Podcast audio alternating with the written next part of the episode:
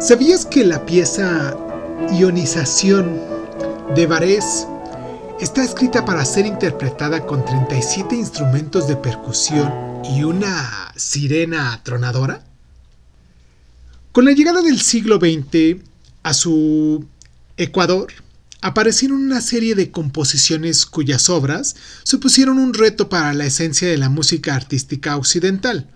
Uno de sus principales avances fue la música electrónica a través de loops, sintetizadores y ordenadores.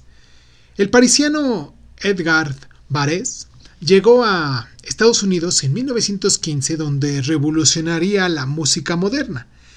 Este estudiante de ciencias y matemáticas está considerado el padre de la música electrónica. En sus primeras obras se nota la fascinación que siente por la percusión, pero solo estaba empezando a escapar de las convenciones de la música orquestal europea. Más adelante, después de años de frustración, Varese experimentó con la mezcla de creación de sonidos sintéticos en los laboratorios de las empresas Philips por desgracia, las limitaciones tecnológicas evitaron que pudiera desarrollar todo su potencial. John Cage, por su parte, tenía como profesor a Arnold Schultenberg cuando empezó a mm, ejercer como compositor atonal experimental y posteriormente a desdibujar las líneas divisorias entre la música y el arte conceptual. Inventó instrumentos como el piano preparado, un piano de grandes dimensiones con varios objetos de percusión colocados entre las cuerdas, y del mismo modo incorporó las filosofías zen y orientales a su música.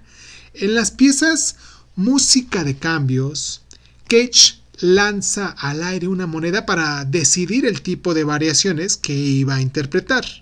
Steve Rich es un descendiente directo de Varese, por su fascinación por la electrónica y la percusión, como se puede ver en su obra Drumming, creada a partir de un único ritmo de percusión que se repite durante más de una hora. Más recientemente han empezado a utilizar la melodía y la armonía en su trabajo Different Trines para mm, cuarteto de cuerdas y cintas, lo que lo ha convertido en el ganador de un Grammy a la mejor composición musical. ¿Sabías que se dice que el álbum Umagama, publicado en 1969 por la banda rock de Pink Floyd, se escuchaba una voz que dice, ¿Lo pillas, Varese? En referencia al compositor al que idolatraban. ¿Sabías que Kesh escribió una pieza que se titulaba 4 minutos 33 segundos y consistía en que se sentaba al piano y tocaba notas silenciosas, o más bien no tocaba nada, y que su explicación de la pieza fue si algo es aburrido durante dos minutos, inténtalo durante cuatro. Si sigue siendo aburrido, entonces ocho y luego dieciséis y a continuación treinta y dos. Y al final acabarás descubriendo que no es nada aburrido.